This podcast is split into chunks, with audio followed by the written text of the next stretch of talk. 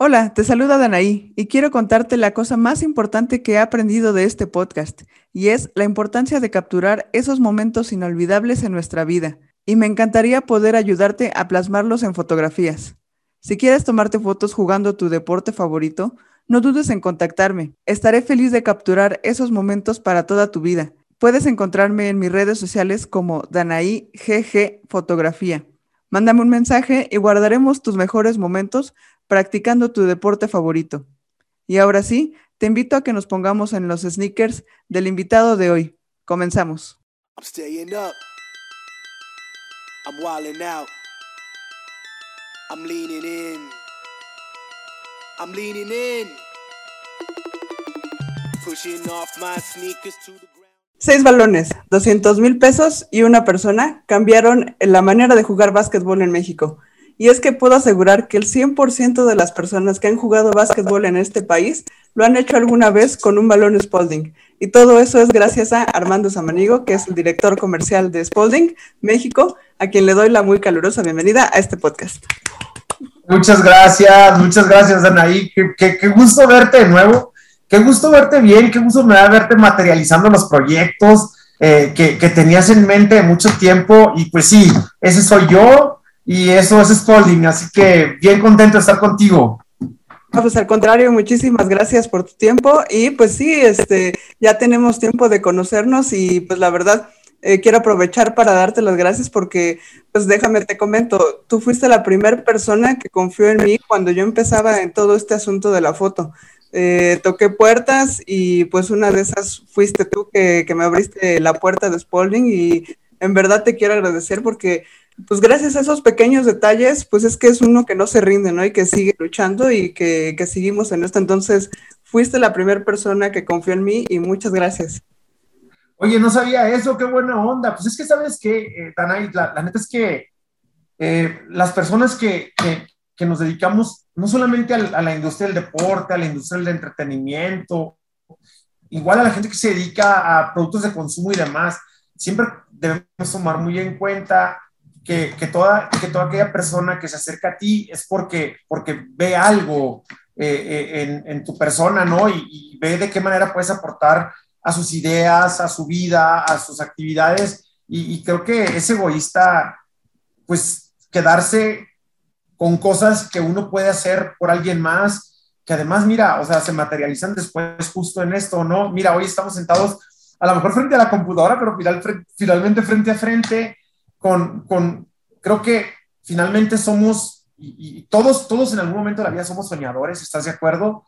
Y, pero hablando particularmente de nuestros casos, creo que los dos llegamos a, a, esto que, que, hoy es el baloncesto con una maletita con sueños, ¿no? Este, yo en mi caso, justo lo que decía, a ver, y en mi caso además, literalmente, ¿no? Con, una, con un costalito, un costalito que además, déjame te lo enseño. A ver, está. Sí, claro. Aquí lo tengo, mira. Al cual. Este es el costalito, este es el costalito de los seis balones. Ajá, o sea, y, y o sea, queriendo hacer, queriendo hacer cosas, eh, con muchas ganas de trabajar, porque pues finalmente yo trabajo para una organización, ¿no? Y tengo pues unos resultados que darle y, y como le digo a todo el mundo, poca gente entiende que nosotros lo que hacemos es vender, ¿no? Aquí se trata de vender, de traer utilidades para una organización global, pero si aparte lo disfrutas, pues es una maravilla. Entonces, mucha gente cree que nosotros nos dedicamos a patrocinar, a regalar productos, a regalar, este, no sé, cilindros, pues no. Y, y, te digo, poder materializar sueños es increíble. Verte a ti, por ejemplo, ¿no? Tú me hablas de aquella primera vez que me dijiste, oye, Armando, fíjate, quiero hacer fotografía, este, y te dije, oye, te recomiendo que hagas por aquí, mira, vamos a los Juegos de Capitanes, vamos a la Liga Femenil, este, hagamos esto, te recomiendo que camines por aquí. Verte hoy sentada haciendo tu propio podcast eh, me llena pues, de orgullo, primero como amigos están ahí y, bueno, pues qué, felicidad, ¿no? Eh, poder tener esta charla así totalmente, o sea, informal, sin mayor cosa que platicar con, con la gente que, que tiene el gusto de verte. Pues, al contrario, muchísimas gracias y te digo, o sea, eh, yo creo que tú con la marca Spalding has eh, tocado muchos corazones, ¿no? Porque lejos de que sea un balón, lejos de que sea una venta de un balón, lo que sea, eh, la marca Spalding yo creo que reconoce o significa mucho más que nada más el, balón, ¿no? Y jugar, porque pues si ya nos gusta el básquetbol y todo eso, eh, verlo, siquiera ver la marca por ahí o ver un balonzote de esos que inflan, es como, como muy, ¿sabes qué? Como muy de antaño, como muy este, sentimental. Bueno, para mí, que me gusta el básquet y que soy... Claro. Entonces, yo creo que tú has podido tocar muchos corazones lejos de vender balones. Sí, digo, mira, ¿sabes qué sucede? Que yo soy súper apasionado de las cosas que hago, o sea, de las cosas que hago en mi vida personal evidentemente en mi trabajo. Y cuando Spalding llega a mi vida, pues yo, vamos, mucha gente no sabe, Fruit of the Loom es el dueño de Spalding a nivel mundial. De hecho, somos un holding que se llama Berkshire Hathaway, somos una empresa de Warren Buffett, casi nadie, ¿no? Eh, quien no Warren Buffett, go Google y ya sabes, Warren Buffett, van a saber quién es. Este, y vengo a la industria textil por, por, la, por la empresa en la que trabajo. Eh, cuando Fruit of the Loom o Warren Buffett compra a Russell Brands a nivel mundial y llega Spalding en esto, yo levanté la mano inmediatamente. O sea, volviendo a mis orígenes de niñez, que, que fui un niño con, con, muchas carencias, con, pues sinceramente pobre, ¿no? Una familia muy pobre, con una madre soltera que, que empujaba durísimo trabajando en una maquiladora en Tijuana. O sea, yo tener, poder tener un balón Spalding era casi imposible para mí. Justo ayer platicaba con alguien y le platicaba de cómo tuve mi, mi primer balón Spalding alguien lo dejó en una cancha, me metí yo un equipo con amigos del barrio eh, y no me cobraron inscripción porque el que hacía el, torneo era el profesor eh, Mario Acosta López, que, sigue entrenando equipos en Tijuana, y él era el que hacía el torneo, entonces no me cobré inscripción. Hice un equipo con los cuates del barrio y entre todos pagábamos este, el arbitraje, ya sabes, y cuando se podía. Y una vez alguien, o sea, jugamos en, en el último horario, alguien olvidó un balón Spalding que decía NBA ahí, y yo lo recogí, anduve buscando al dueño, no apareció. Habíamos, el último juego lo había jugado el Instituto México, un colegio privado de mucha lana en Tijuana. Entonces dije, bueno, pues, lo dejaron, pues, no tenía aire. Me lo llevé y dije, lo regreso la siguiente semana. Le puse aire y se le salía. Un amigo del barrio hizo una chicara, dijo que podíamos revolver Resistol 5000 con Coca-Cola y que se lo podíamos inyectar por la válvula con, con, con una de estas jeringas con las que inyectas a los pavos o las carnes. Eso hicimos y no lo vas a creer, le pusimos poquito, le pusimos aire, entonces cuando el aire quiso salir, tapó la válvula y se tapó el hoyo. Sí, el balón pesaba como, no sé, como 20 gramos más, ¿no? ya sabes, está bien pesado por el 5000, pero funcionó bastante bien. Eh, me enamoré de, de, ese primer balón, ¿sabes? Este, y no me lo vas a creer, pero todavía lo tengo. Lo tengo en mi casa de Monterrey, tu casa, casa de todos ustedes, ahí lo tengo. Ya bien bien desgastado, pero eso me enamoró más de Spalding, ¿sabes? O sea, el saber de cómo pueden haber pasado tantos años, jugué. Es más, con ese balón jugaba en la cancha de mi colonia, en el pavimento. O sea, si los tenis no te duraban ahí, tú imagínate un balón menos. Sí, claro. Eh, por, eso es que me apasiona tanto esto, ¿sabes? Además, eh, me, conforme fuimos creciendo la marca, me rodeé de un equipo que, que siente esa misma pasión. Eh, yo platicando con amigos, incluso con la propia familia, a veces les digo, eh, o, me reclaman el hecho de, sentir tanta pasión por lo que hago, cómo peleo por la marca, peleo por los proyectos que tenemos y, llego al nivel que tenga que llevar, perdón, llegar por, por, defender lo que, lo que siento que genuinamente nos corresponde. Pero después cuando que es Spalding, las marcas son frías, Dana. o sea, la gente va y compra una pelota o compra unos tenis o compra unos shorts o lo que sea y, ve en ello algo de calidad y demás, pero, pero las marcas son frías y yo, yo cuando, cuando me dan el proyecto Spalding para que yo lo lidere y yo lo relance en México, no vendíamos una sola pelota, o sea, no existía Spalding en México. Y todo el mundo me dijo, nah, olvídalo, no van a hacer nada, aquí el rey es fulano y la federación y aquí está lleno de corruptos. Y yo con mi, con mi bolsita de balones, este proyecto de corazón en mano, con mucha pasión y con muchas ganas, toqué puertas, me empecé a involucrar con, con, las categorías menores, con el básquet universitario, con el básquet femenil. Yo, yo mismo me iba a las canchas a poner la pelota gigante, a repartir cositas, o sea, vamos, a mí nadie me platica, yo recorrí las canchas. Es más, lo sigo haciendo, te soy sincero, ya tengo menos tiempo, pero creo que eso es justamente lo que tú hablas, ¿sabes? De, de, de hemos, hemos puesto nuestra huella, nuestro corazón en las cosas que hacemos y eso creo que la gente lo ha percibido muy bien. Como en todo, hay quienes no. Tampoco somos una moneda, ¿no? y, y, mira, la viña del Señor es tan grande que hay espacio para todos, pero quien, quien se ha convencido de las cosas que hemos hecho nosotros con Spalding, con el baloncesto en México, saben que ahí va una gran transparencia de mi lealtad a lo que yo hago. Y, bueno, eso me, llena de orgullo de manera personal, de satisfacción, por supuesto. Pero te digo una cosa, cada día para, para mí, para Armando, es, es, es, un, es un nuevo reto. Es decir, no me siento a, a, a disfrutar de esas cosas. Me encanta compartirlas eh, como lo estamos haciendo en este momento, pero cada día es un reto nuevo. O sea, es borrón y cuenta nueva. No, porque sentir que ya hiciste todo, creer que ya lo hiciste todo es el peor error que puedes, que puedes cometer, es, es reinventarte todo el tiempo. Y yo soy bien agradecido con la gente que tiene, que tiene eh, eh, esa, esa bondad de reconocer el trabajo que hemos hecho. Y, y, esas oportunidades de sentarme a platicar con gente como tú, hablar de básquet, de la experiencia que hemos tenido, pues es, es, tú sabes, a mí me apasiona hacerlo. Claro, claro, podríamos pasar 20 horas hablando de esto. Y hablando de el primer balón, te iba, una de las cosas que quería que platicaras era, pues obviamente, si tenías recuerdo tu primer balón, pero yo aquí tengo mi primer balón que tuve de Spalding. Y wow. a la fecha me hacen burla a mis papás porque te platico, pues vivíamos, antes yo vivía por Iztapalapa y vivía cerca de una bodega urrera y pues en algún, estaba yo súper chiquilla y no sé, pues de haber tenido unos 10, 11 años y pues lo vimos, ¿no? Ya sabes, lo ves en el estante y dices, no, pues obviamente los toros, ¿no? Pues yo súper fan, ya sabes. Claro, tú eres pro Jordan totalmente. Obviamente, no hay, no, hay alguien más. Sí, sí, sí, sí. Eh, y a la fecha me hacen burla a mis papás y mi hermano porque yo como que para querer convencerlos de que me lo compraran, de que lo anhelaba muchísimo, les decía, no, es que ya me siento jugando con él, ya lo siento en mis manos, o sea, como, como imaginándome que ya tuviera el balón, pero yo friegue y friegue y friegue así muchísimo tiempo hasta que me lo compraron.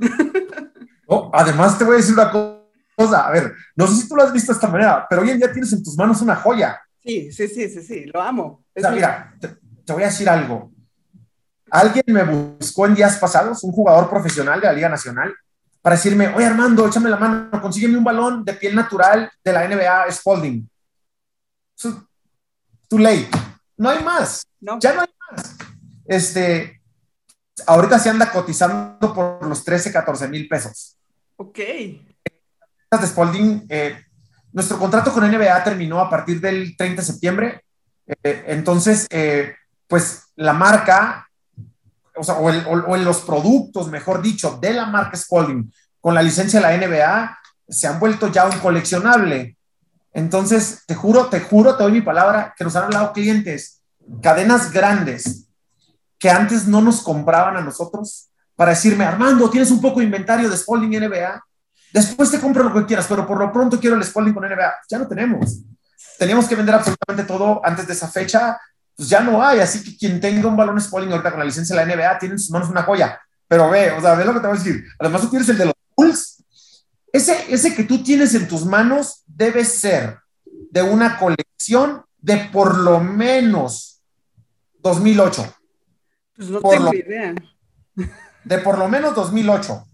Porque nosotros lanzamos Spalding en México en el 2011, que pusimos la primera colección de mi administración en México, eh, y sacamos, hicimos cuatro balones de equipos, Spurs, Bulls, Lakers y Celtics. Ok.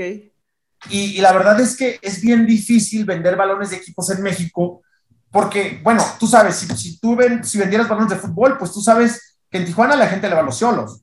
En Guadalajara puedes vender este, Chivas y Atlas, pero, pero a los Lakers hay aficionados de Chicago en todo el país. Claro. Eh, norte son más Lakers, en hacia cierta parte son más Celtics. Sea bien complicado poder decir dónde pones cada balón. Y ese balón de los Bulls que trajimos, que por ahí nos queda alguno, decía Spalding ya con, con bajo relieve, las letras de Spalding con bajo relieve, el logotipo de los Bulls bajo relieve y tenía un panel rojo, uno negro, uno rojo, uno negro. Muy padre el balón. Así que tienes una ya, cuídalo. Es más, te voy a una recomendación, hay unas cajitas para sneakers que son como de acrílico, ahí lo puedes poner Sí, sí, sí, de verdad. Es, Así que, lo, tenía desinflado y el, ah, el, día, el otro día que lo, lo, inflé, tiene una rajada aquí tremenda, eh, o sea, pues eh, durable el balón cañón, porque tiene, antes en la casa donde yo vivía en Iztapalapa, en, la, en el filo de la barda, teníamos este clásico protección de vidrios. Claro. y a veces, pues, donde tenía yo mi aro, pues pegaba en el aro y se, iba mil veces, se me fue a la casa del vecino y pues ahí me tienes pidiéndolo y a veces se quedaba atorado en los vidrios, o sea, esta rajada es un vidrio, entonces no le pasó nada. Ustedes tenían protección residencial mexicana. Obviamente. y pues durable, durable cañón mi valor, ya está todo liso, pero no se ha salido el aire, o sea, está súper bien, mira, lo puedo apretar y está pues, perfecta la calidad. Te estoy diciendo que yo tengo uno, un balón Spalding con licencia NBA. Ese balón, cuando yo lo encontré, que sí busqué el dueño, eh, te voy a decir, pero eran del Instituto México y pues ah, a ellos les sobraba Ahí está más pesado, no, quédatelo, ¿no? Este, eh, ese balón lo tengo todavía, mira. Y por ejemplo, te voy a decir qué desgaste tiene. Es, bueno, este es un balón de la nueva colección, ¿no? Voy a aprovechar para hacer el comercial. Sí, claro, claro. Esto es el canal. Esto es un panel o gajo, ¿no? Como le prefieres decir. Esto que tiene aquí, que es de donde regularmente agarras, es el ángulo. Lo primero que se desgasta en un balón de piel sintética color ladrillo clásico es esto, el ángulo. Entonces, no sé si te ha tocado ver que los balones de aquí se van como decolorando. Los balones no son de cuero natural, solamente el de la NBA y el de la Federación Internacional para Competencias Internacionales son de cuero natural que ocupan un tratamiento especial todo es poliuretano. Una vez que está ese bien desgastado, ahí sigue, ahí sigue ese balón que tengo. En alguna oportunidad, yo creo que me voy un par de semanas a Monterrey, prometo traérmelo y, te voy a dar la primicia. estará increíble porque es, es, historia pura, la verdad. Totalmente. Sí, no, bueno, híjole, ahorita cualquier cosa que sea Spalding, a ver, Spalding fue la marca de la NBA 40 años. Mira, eh, con nuestro balón, con nuestra marca, jugó Jordan, no jugó con otra. Kobe, Magic Johnson, Karim Abdul-Jabbar, este, eh, y me puedo seguir, eh, cualquier cantidad de superídolos. Dennis Rodman, eh, Byron Scott, James Worthy de los Super Lakers, aquellos de los 80 Magic Johnson, Larry Bird. Larry Bird, o sea, jugaron solo con nuestro balón. Entonces, y eso no lo va a cambiar nadie, ¿sabes? Entonces, somos parte de una, o sea, somos parte de la historia del baloncesto mundial. Eh, más allá de la, de la NBA, que por supuesto es la liga más poderosa del mundo, eso es innegable, o sea, pero, pero, pero somos parte de la historia. Además, no sé si tú lo sepas, pero cuando James Naismith inventó las reglas del baloncesto, se jugaba con un balón de fútbol. Sí. 1894, James Naismith se acerca a Albert Spalding y nosotros le hicimos el primer balón de básquet. Aquel balón de básquet solamente tenía una costura como el balón de fútbol americano y después, posteriormente, ya salió el que se llamaba, eh, no, no, recuerdo, pero era sin costuras, sin costuras, ¿no? Eh, que tengo por ahí una réplica yo de, de uno, réplica, no el original de esos. Entonces, poca gente sabe, pero el balón de básquetbol lo inventó Spalding. es, es nuestro, aun cuando eh, lo primero que hicimos fueron patines, esquís, pelotas de golf, y, por ejemplo, la pelota de béisbol nadie lo sabe, pero la pelota de béisbol de ciento costuras la inventó Spalding. Así que somos una, una herencia y una tradición brutal. Así que cuando alguien tiene un balón o un producto Spalding en general, lo que tiene en su mano es, es, tradición, es herencia, es calidad. Todo el mundo nos pregunta a nosotros, Dana, oye, ¿por, qué no venden balones de fútbol? Pues la explicación es bien simple.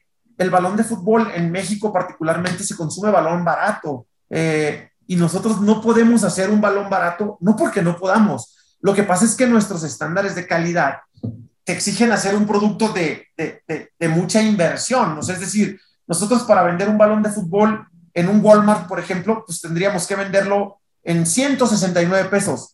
Nuestro balón más económico es de 500 pesos pero es un balón top.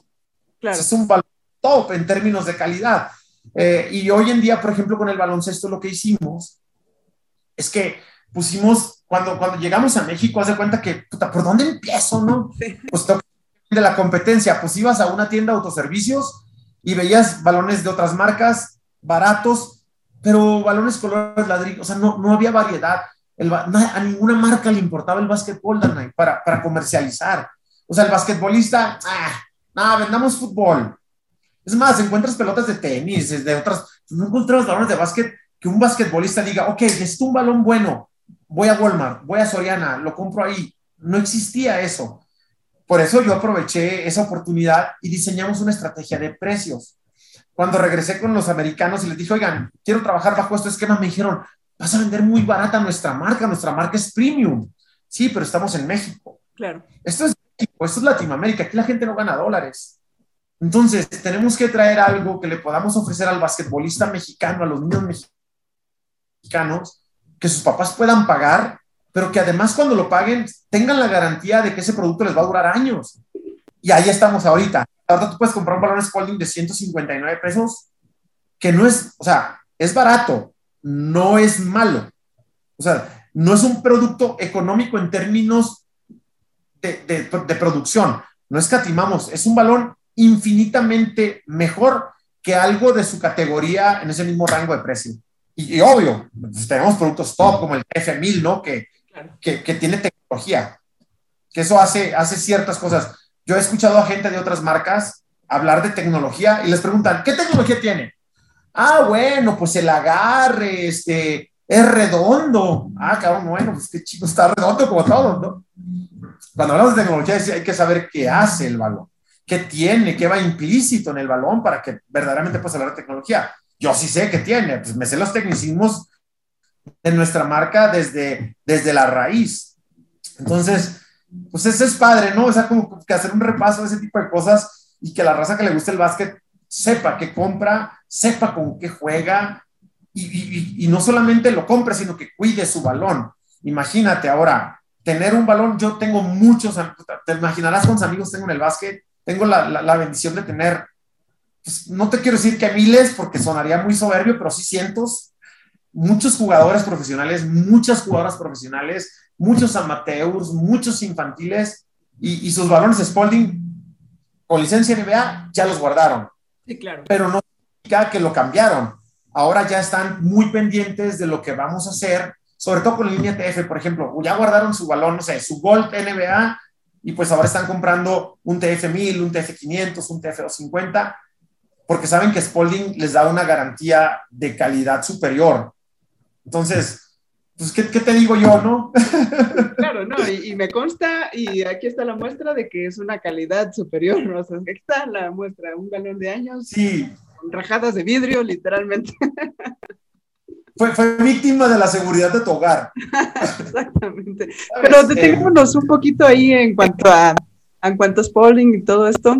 Y platícanos ahora sí, eh, ¿qué foto es la que guardas en tus recuerdos y que ahorita nos vas a platicar con mucho cariño eh, y supongo que fue algo que te llevó a vivir la marca, pero este, para los que están escuchando este podcast y los que están viendo, descríbenos cuál es esa foto que guardas tú. Mira, tengo tantas, eh, partiendo de algo, Danay, no, te digo, tuve una infancia complicada, muy, muy difícil, mis hermanos y yo, con mi madre, mi abuela, y, te puedo hablar muchas que tengo de, cuando era más, más jovencito y demás. No soy un tipo de muchas fotos, no, no soy de, tomarme muchas fotos y así, pero eh, justo eh, revisaba en, en, mis cositas y cuando, cuando a mí me ofrecen eh, tomar la dirección de Spalding, me pusieron a prueba un año. O sea, mi jefe me dijo, ok, tú levantaste la mano, ¿quieres hacerlo? ¿Cómo lo vas a hacer? Y todo el mundo juraba que no lo iba a lograr hacer y lo hacía de forma paralela a las responsabilidades que tenía antes en la organización y lo logré. Entonces, esa una foto significativa que tengo, que sí, evidentemente es sobre mi trabajo, pero también es de mi vida. Es cuando llegué a esta oficina, porque yo vivía en Monterrey. Entonces, haz de cuenta que yo me venía de Monterrey todos los lunes en el vuelo de las 6 de la mañana y me regresaba todos los viernes en el vuelo de las 4. Estuve hace unos tres o cuatro años más o menos y, esa foto, mm, mm, haz de cuenta que acababan de implementar un, portal nuevo dentro del, trabajo y todo esto. Entonces me senté yo y Martín, que lo conoces bien, este, que es mi brazo derecho aquí con temas de, sponsorships y, marketing, me tomaron esa foto para mi perfil sin, casi que sin me diera cuenta. Entonces, me llama mucho la atención por dos razones. Tenía una computadora viejísima que me acuerdo que la odiaba porque viajaba tanto. Entonces, te juro por Dios que pesaba más la computadora, ya sabes, en el backpack, que mi maleta con las tres garras que traía. Eh, este, ya, ya me habían puesto un back, este back, que ya lo voy a cambiar, pues ya es parte de la historia. Y algunas cositas que ya tenía aquí, que, que ya eran como, wow, a ver, ya tengo cuatro años picando piedra, picando piedra. Finalmente me mudé a la Ciudad de México a empezar, a ver, una vida nueva, porque yo, yo soy de Tijuana, nací en Culiacán, Sinaloa, pero me fui muy chiquito, soy de Tijuana, pero me había mudado a Monterrey, ya tenía en Monterrey casi 11 años viviendo. Entonces, me vine solo a la Ciudad de México, pues, literal pues, a, a, solo, a solo trabajar, a, buscar proyectos, a materializar mis sueños. Entonces, eh, fue ese primer día que me senté ya, o sea, punto que ya me habían, ya me habían entregado a la oficina, ya venía en la semana y trabajaba aquí, pero ese primer día de, ya llegué a la Ciudad de México y aquí me voy a quedar ya. Este, sí es súper representativa porque a partir de ahí, ¿sabes? Fue un parteaguas porque fue cuando empezamos a trabajar ya con cosas como, como patrocinios, que empecé a recorrer ya las canchas en otro sentido, cuando ya teníamos confianza en mucha gente. Y, pero estaba solo, es decir, estaba en este lugar y era mi vida súper dinámica, pero después me iba a vivir a, primero a un hotel y luego al departamento y ya me quedaba solo. Entonces, eh, era como, como todo ese, ese, ese conjunto de emociones que tienes durante todo el día, pero cuando pasa te quedas solo y, y, ahí fue donde te digo que aprendí esto de empezar cada día. Ok, decía yo, mañana voy a hacer esto, voy a hacer aquello. Pero a ver, luego llegaba el fin de semana y mis amigos eran mis compañeros de trabajo, ¿sabes? Y, y, la gente del básquet, entonces dije, oye, pues ¿por qué no me voy a los torneos de básquet los fines de semana? No a jugar, a ver qué veo. Me invitó este Federico eh, eh del Oro Estado de México a su torneo el minero y dije yo, ¿sabes qué? Yo voy a llevar los balones, yo voy a llevar los regalos y el balón inflable gigante. Lo subí un día, un sábado, me fui a El Oro y me quedé el fin de semana allá. Y, a partir de ahí dije, tengo que empezar a ir yo a más torneos, tocar más puertas. Conocí a Mario Méndez en ese torneo. Este, eh, ya tenía amistad yo con Ramón Díaz y con los chavos de Academia Conade porque ya éramos parte de. Y, e insisto, fue en una semana nada más y esa foto específicamente fue de ese primer lunes previo a ese fin de semana.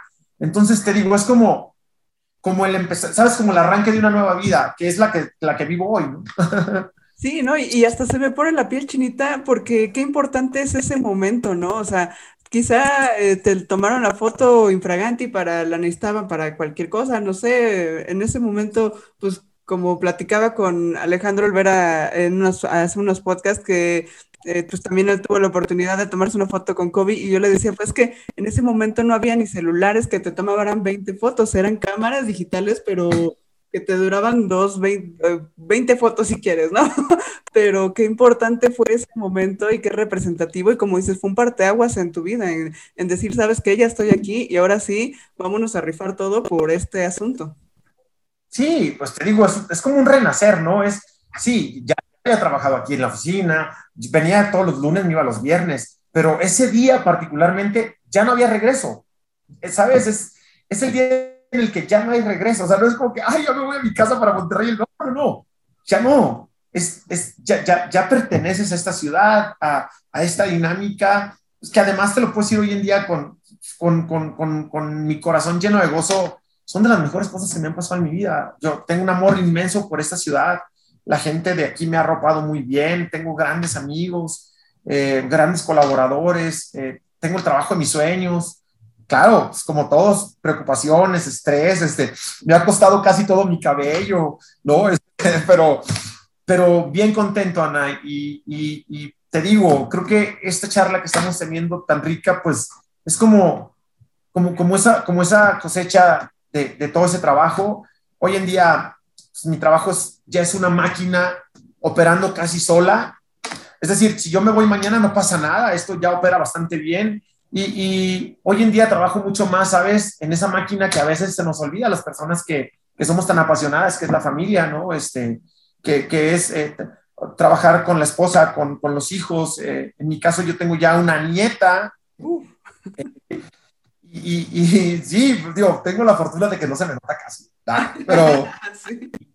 Y, y esa, es, esa es en la parte en la que estoy muy concentrado hoy en día, eh, tratando, sabes, el tiempo no se recupera, pero, pero sí, hoy en día compartir con mi familia, con mi madre, con mis hermanos, eh, que dejé hace tantos años en Tijuana, chiquitos, ahora ellos son papás, disfrutando a mis sobrinos, que los adoro, a mis cuñados, a mis tías, a mis primos, o sea, sabes, como que toda esa, toda esa bolsa de sueños, como que se empiezan a materializar a base de muchísimo trabajo, pero también en el camino vas dejando cosas que, que finalmente son como que tu combustible, eh, que son las cosas que finalmente te llevaron ahí y ahora es en las que estoy trabajando súper, súper fuerte. Hablando de lo de COVID, te puedo enseñar algo, mira, yo tengo aquí te decía mucho lo de las fotos. Sí. Tengo un problema por COVID. ¿Ok? Mira. Es un, es, un, es un Spalding, obviamente, que incluso tiene la firma del comisionado. Entonces, ¿estás de acuerdo que es un balón muy especial? Sí, sí, sí, sí. sí. Este balón, te platico, eh, hace creo que tres años o cuatro años, eh, Carlos Slim con Fundación Telmex y Roberto González, con la ayuda de Spalding, rehabilitamos una cancha en la colonia Pensil. Ok. Eh, yo creo que los había visto, no recuerdo si en, si en Houston o en Nueva York, no recuerdo, y, nos habían pedido ayuda para ver si le podía llevar unos balones para firmarlos por COVID. Pero los balones había que llevarlos a un hotel, creo que al San Regis, algo, no me acuerdo. Total que al siguiente día me habla Roberto y me dice, Armando, este, no se pudieron firmar los balones, en estos días más, ¿crees que los puedas traer a la cancha de la Pensil? Pues Martín andaba ocupado, ¿no? Le dije, ah, mira, no te preocupes, Roberto, que no, pues como las dos, ah, bueno, pues en lugar de comer, voy a la Pensil, yo te los llevo personalmente. Pues llego al lugar ese y había como una especie como de estos, como los camioncitos que traen los circos, los has visto que son como, sí, pues como motorhomes, ¿no? Pásale ahí, paso, estaba Kobe sentado. Solo. O sea, estaba sentado solo en su teléfono, en su teléfono, y me dijo Roberto, pásale ahí. Y, había, pues me imagino que dos o tres personas de su seguridad, ¿no? Entonces, así de, ¿te puedes imaginar? No. Puta, no, me acuerdo si dije buenas tardes o saludé en inglés, no sé. Pero Kobe me dijo, ¿cómo estás? ¿Traes las pelotas? Yo así. Sí. Ve, la estupidez que le pregunté. ¿Son para ti? o sea, en perfecto español, ¿eh? me dijo, no, no son para mí. Son para unos amigos del señor Slim. Okay. A ver, espérame. Llevaba 10, me han pedido, llevaba 10 pinches balones. O sea, porque perdón, oye, está bien, estos son de, los amigos del señor Slim y esos son los, de los amigos del señor Samaniego, ¿no? ¿Quién es ese ¿No? Oye, pues entra Roberto González y le digo, oye, Robert, este, ¿me puedo quedar uno, güey? Claro, me dijo, este, si no, no te preocupes, de los otros, te lo, no, no, no, no, no, no, no, lo quiero yo firmado ahorita. Oye, traía, no llevaba, no llevaba un plumón bueno, o sea, me regresé rápido al coche, conseguí uno que no pintaba tan bien. Ahí está.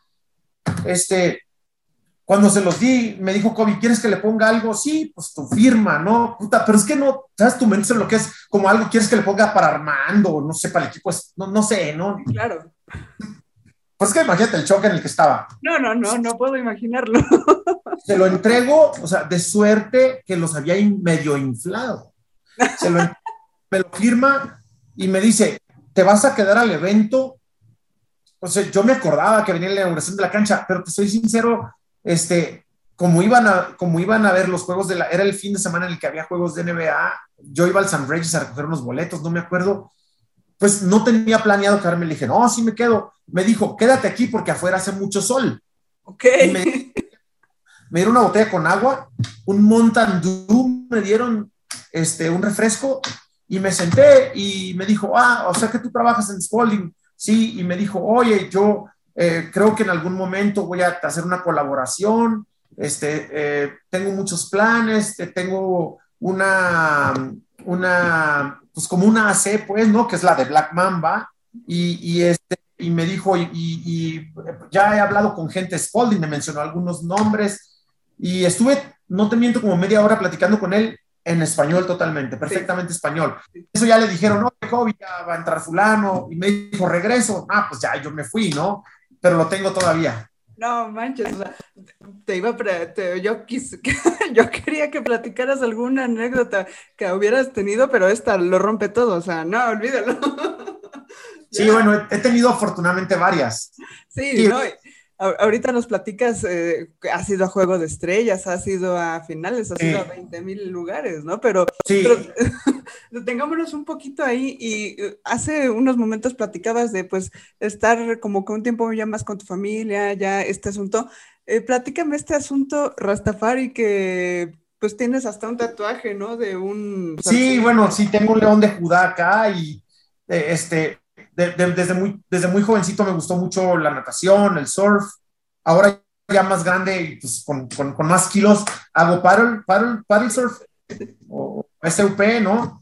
Este, sí, eh, la cultura Rastafari me apasiona muchísimo. Eh, eh, y no es, todo el mundo pensaría que el Rastafari tiene que ser necesariamente marihuano y demás, que no soy ni, ni, cerquita de estar en contra de este tipo de cosas. Es una cosa mucho más, mucho más mental. de, de, de, bondad. Yo, yo sigo creyendo yo en la bondad de las personas. Eh, me considero una persona buena, te soy sincero. Eh, eh, no, no en mi, corazón no hay maldad. Mi madre y mi abuela me educaron y educaron a mis hermanos de esa manera, de, de, de, no vivir con rencores. Entonces, como que su cultura encaja perfectamente en eso. No soy, estoy lejísimo de ser vegetariano, por lo contrario, ¿no? Y adoptar, y de adoptar como que como que sus costumbres, no, no, no me considero eso, pero me gusta mucho el reggae, eh, pero, pero, pero, pero el reggae mucho más allá de, de, solo la música, y quien escucha reggae no es rasta necesariamente, ¿no?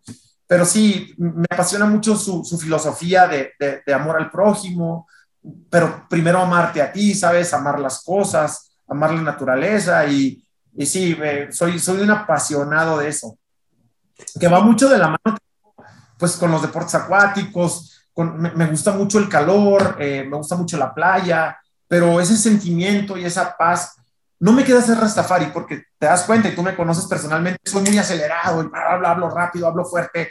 Entonces, y el Rastafari es más como todo serio, yo no puedo ser así, ¿no? Pero, pero sí comparto mucho eso, me, me, apasiona demasiado la, cultura Rastafari, su filosofía de, de amor, de paz, de pues hasta, cierto punto de austeridad, ¿no? Eh, me, me, me, ha gustado desde siempre, lo comparto con mi familia además, porque tenemos un gusto muy similar en ese sentido. Y, y sí, es, es, algo que me apasiona muchísimo, que, que, que va, pues, que va de la mano. Creo que es justo lo que te digo, ¿no? Cuando algo me gusta y me apasiona, me entrego totalmente. Sí, No, no, claro, se, se, nota tal cual. Y pues eh, eh como es justo lo que quería que comentaras, ¿no? Que lejos de la música, lejos de pues la onda eh, que tratamos de, bueno, que tenemos como esta idea del Rastafari, pero hay toda una cultura y hay toda una filosofía detrás que es como este no daña al prójimo, como que, sí. como lo decía Bob Marley, ¿no? todo va a estar. Sí, de, de conciencia muy profunda, ¿sabes? De darle valor a cosas intrínsecas, de, darle valor a cosas eh, menos materiales, más espirituales. Eh, te decía, ¿no? Por ejemplo, el amor a la propia familia, que a veces uno la descuida por, por perseguir sueños, eh, ah, es justo eso, ¿no? Y no necesariamente del, del fumar para, para, para, para, reencontrarte contigo mismo. No, no, no. mira, yo que, que, tengo la fortuna de, de, de, viajar mucho, o sea, tienes tiempo de sobra en los aeropuertos, en los aviones o en los autobuses o en lo que viajes, para de verdad profundizar en mucho en, las cosas que estás haciendo, en cómo las haces. Y, no solamente eso, Ana, sino también entender qué hace el de enfrente, ¿no? A veces la gente nos prejuzga sin conocernos. Eh, yo, yo tengo esa mala suerte, ¿sabes? De que mucha gente no me conoce y tiene una muy mala idea de quién soy yo, porque alguien más se lo dijo. Yo, yo jamás permito que nadie me predisponga para una tercera persona, ¿sabes? Siempre me doy el tiempo de conocer a las personas y también creo que soy muy bueno reconociendo a las personas. No necesito eh, tratar con ellos meses o semanas para darme cuenta de su valor humano, ¿sabes? Porque creo que el valor humano de las personas es lo más importante de las personas. O sea, si una persona que tiene un alto valor humano, que tiene un estricto sentido de, del cariño, del respeto, eh, de la lealtad, o sea, ¿sabes? Eh, hoy en día la lealtad es un, es un valor que, se ha perdido muchísimo de la transparencia. Hay gente que, que miente y engaña, unos por dinero y otros por deporte. y, y, no, no conmigo, y, y, creo que esa es la parte del rastafarismo que muy poca gente sabe, o sea, lo saben mis amigos muy allegados, o, o quienes de repente me siguen en redes y ven como ese rollo y dicen, güey, neta, este señor, ese, sí, digo, pero, pero pues no es de ahorita, ¿me entiendes? Es de cuando, de cuando no era un señor, es desde que estaba, desde, como decimos en mi tierra, desde que estaba morrito, ¿no? Sí, exactamente. Y, y, justo es, eso es lo padre de estar platicando ahorita, que mucha gente se va a dar cuenta de, de ese Armando lejos de las ventas, lejos de la mercadotecnia, o sea, la sí. persona que es. Sí, porque finalmente, Dana, yo me voy de aquí de mi oficina al ratito y, y mi vida está afuera, ¿no? Este, o sea, sí, no me, es difícil yo poder despegarme de, de, cosas como esta, ¿no? Como recientemente que te vi en una platiquita que tuve ahí en un, en un, en un diplomado que estás tomando, este, o sea, a ver, venía del parque hundido de pasear a mi perra, ¿no? Sí. Venía corriendo, estrellado, sudado, este, y, y, es difícil, pues, que me pueda separar de este tipo de cosas, pero, pero sí, evidentemente yo tengo una vida más allá de Spalding y esa vida trato de, trato de, de, de, de ahí ser una, una mejor persona que la que soy en mi trabajo, porque esa es la que verdaderamente vale. Tú sabes, en los trabajos nadie es indispensable. Y, y, en la vida de la familia creo que siempre uno es necesario de una u otra manera. Exactamente, ¿no? Y qué padre que tienes. ¿Qué dices de los tatuajes? Perdón que te interrumpa, ahora que dices de los tatuajes. Si sepas, o si algún momento platiqué, pero eh, cuando, cuando Kobe tiene el accidente, o sea, a mí me dejó súper marcado esa plática que tuve con él, un gran ser humano en ese sentido. Cuando, cuando, cuando muere, yo ya tenía en mis planes a tatuarme su, el símbolo de Black Mamba y se hizo uno Anthony Davis. Ok. La ceja, se hizo, sí. acá creo que por el muslo, pero se lo hicieron medio feo, la neta.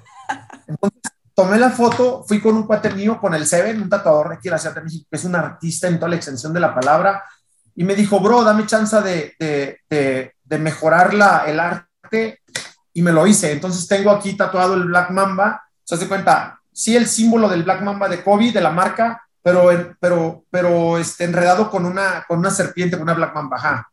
Sí, pues digo, insisto, creo que he conocido a varios jugadores NBA, a Devin Booker, pues cuántas veces ha venido y hemos hecho cosas juntos, este, pero, pero lo de Kobe fue, fue sensacional porque fue inesperado, ¿no? Yo creo que sí, justamente también te iba a preguntar por tu tatuaje de Kobe. Yo pensé que lo habías hecho antes, pero eh, entonces justo fue lo, cuando lo, digo, pensabas ya hacerlo antes, pero lo, lo hiciste. Exacto. Cuando... Sí, o sea, ya lo, lo, tenía en el plan, solamente el símbolo. Okay. Este, es bien curioso porque eh, no, tenía ganas de hacerme uno, pero no, que fuera referente al básquetbol sin, sin, sin necesariamente hacerme un balón. Claro. Porque hay mucha gente ¿por, ¿por, qué no hacerte un balón de Spalding, no? Uh -huh. Este, pues, no. La verdad es que poca gente lo sabe, pero yo soy beisbolista, o sea, yo, yo, yo, yo, o sea, sí juego básquet, pero en mi familia somos beisbolistas. Entonces decía, no, pues no me sentiría como que padre haciendo un balón. Eh, un día, Armando, eh, el, el, gerente de mercadotecnia de NBA, mi tocayo me regaló un cupón para comprar en Netshoes. Ok. Y, y, y, los únicos tenis que me gustaron fueron unos Kobe que estaban ahí y con ese los compré. Cuando los vi, me los puse porque metimos un equipo a jugar en el ENET que jugué dos minutos y casi me muero. y dije, ya sé qué me voy a hacer, me voy a hacer este, pero no me había dado el tiempo a hacerlo. Entonces, cuando sucede lo de Kobe, este, y vi el de Anthony Davis, decidí que lo iba a hacer así. Entonces me lo hice, él, él falleció en febrero y me lo hice como finales de febrero, marzo más o menos. Sí, yo creo que este, este asunto de Kobe marcó a muchos, aunque fuéramos equipo o no Kobe, yo obviamente pues soy equipo Michael, pero claro. siempre como que, pues sí, obviamente el, segundo yo a mi parecer eh, histórico pues era Kobe, ¿no? O bueno, es Kobe. Y como que sí nos marcó a muchos este momento. Y yo creo que eh, platicaba con Jeffrey Burgos también, un jugador de Ángeles de Puebla, que ahorita está jugando en Puerto Rico, bueno, él es de Puerto Rico y pues regresó para allá.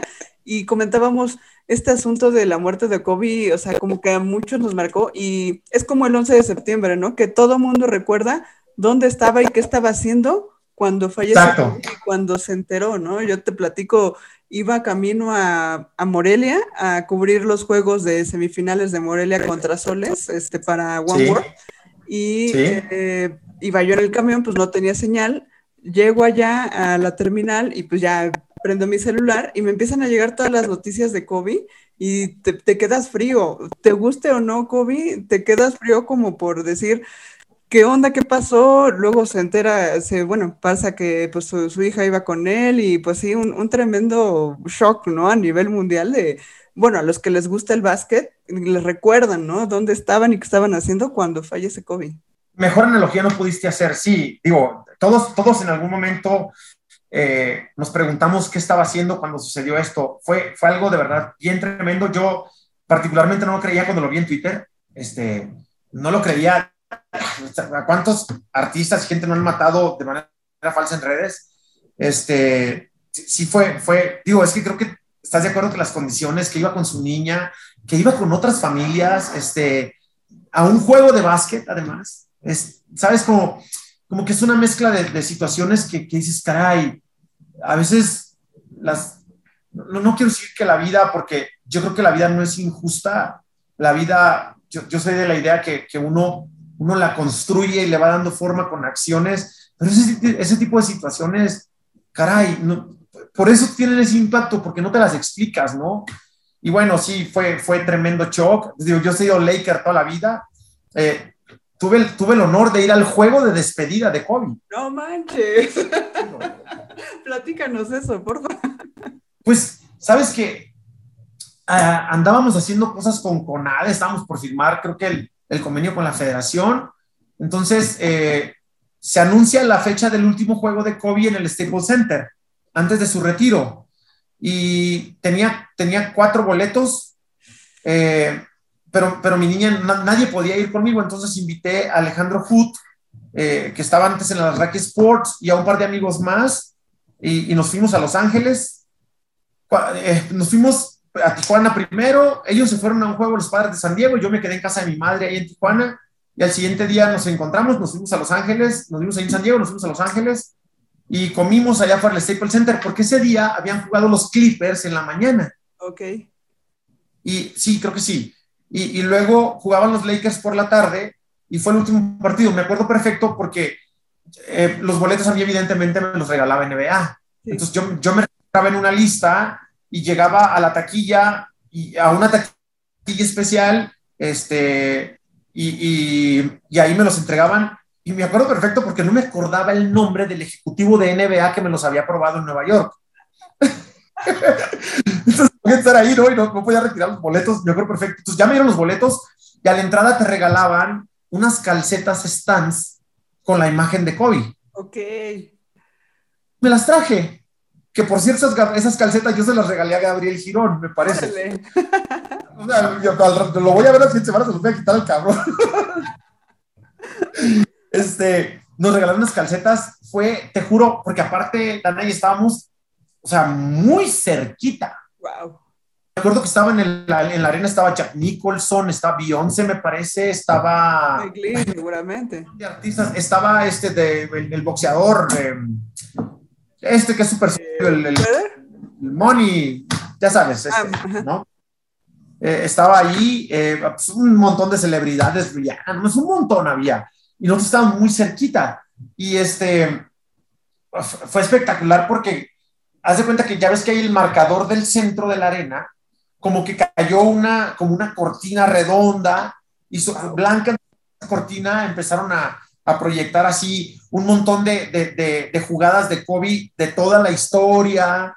Entonces, bien curioso porque apareció, pero apareció de dentro de esa cosa. ¿Cómo lo sacaron de ahí? No te Entonces, hay trucos. Entonces, levantaron la cortina y estaba Kobe ahí, la gente se volcó encima de él. Una cosa brutal que, que te juro que, que, que, creo que ha sido de las mejores experiencias de mi vida. Además, hizo un partidazo, metió treinta y tantos puntos, no sé cuántos. Fue, fue espectacular. Y yo, pero fíjate lo más interesante de esto, yo había estado en el Juego de Estrellas de Nueva York donde se despidió de Juego Estrellas. Sí. Este. En 2015. Fue increíble. Sí, porque, o sea, fue la que le dieron, porque estuvo, eh, el Juego de Estrellas fue en el, fue en el, fue en el Madison Square Garden, sí. pero el concurso de tres puntos y de clavadas había sido el día anterior en el de Brooklyn. Ah, ok, no sabía. Ajá, había sido ahí. Entonces me había tocado verlo en el Barclays de hecho, me tocó verlo, había como una especie de vitrina, estaba Scottie Pippen, estaba él, eh, y algunos otros, no recuerdo quiénes. Este, entonces podías pasar por ahí, les tomabas fotos y el siguiente día jugó. Es más, me acuerdo perfecto porque mi jefe y yo, hacía un frío en, en Nueva York, loco, y a mi jefe y yo se nos ocurrió irnos caminando del hotel hasta el Madison. Paramos dos veces en Starbucks a comprar café del frío que hacía y justo llegando al Madison Square Garden, cerraron las avenidas y empezaron a entrar suburbans así con, con gente armada, iba llegando Bill Clinton. Oh. Entonces Bill Clinton juego de estrellas para despedir a Kobe.